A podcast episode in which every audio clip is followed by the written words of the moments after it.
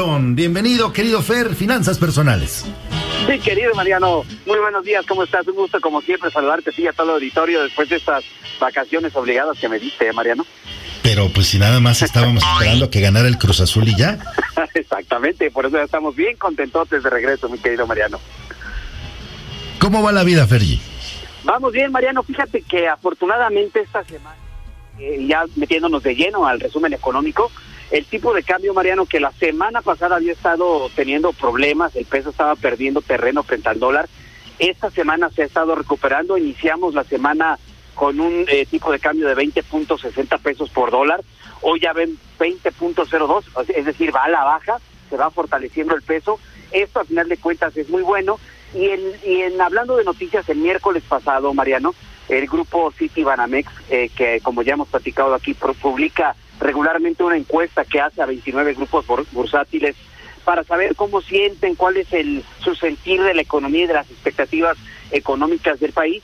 Pues bueno, dijeron que de acuerdo a todas ellas en un promedio esperan que la economía en nuestro país para este año, o sea, el PIB, crezca en 5.8%. La encuesta anterior que habían hecho, Mariano, habían dicho que era de 5.5 y esto quiere decir que, pues bueno, las expectativas, al menos de estos señores gurús de, de todos los temas eh, financieros y bursátiles, quiere decir que, que vamos por buen camino, pero como lo dijimos aquí a principios de año, Mariano, todo dependerá de todos estos temas externos, de las vacunas, de las diferentes cepas que ya hemos tenido borbandeo por todos lados sobre los temas de, del COVID que desafortunadamente todavía no nos dejan, Mariano.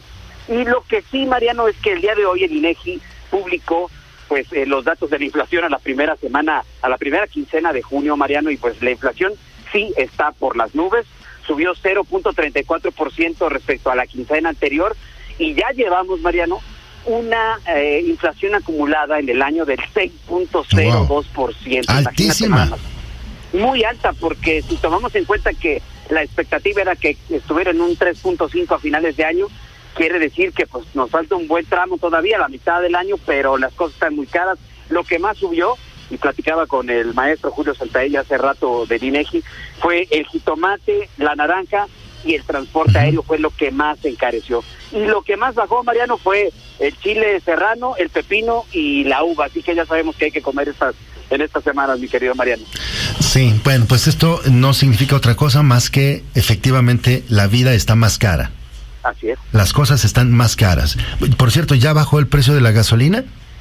Ya, ya bajó, fíjate que sí ha estado bajando un poco, eh, sin embargo, lo dicen los analistas, Mariano, que no tenemos que confiarnos, podría haber un repunte, y bueno, pues todos los, todos los que cargamos gasolina en algún momento, pues podemos ver cómo va fluctuando el precio, ¿no? Aquí la recomendación como siempre que lo hemos hecho aquí en tu espacio, Mariano, es estar muy atentos sobre todo a nuestros ingresos, cuidar nuestro trabajo. Si en efecto ya se recuperó más o menos el 97% de los empleos que se perdieron, ¿te acuerdas hace un año cuando estábamos aquí platicando de los efectos tan duros de la pandemia en febrero, marzo y abril? Sí se ha recuperado, pero desafortunadamente a menores eh, salarios, es decir, la gente está trabajando más, pero con salarios menores y pues todo más caro se junta una tormenta perfecta, mi querido Mariano. Estaríamos mejor con... Este, bueno, Charleston, muchísimas gracias, que tengas un excelente día y nos escuchamos la próxima semana. O antes, si hay algo muy importante, ¿no?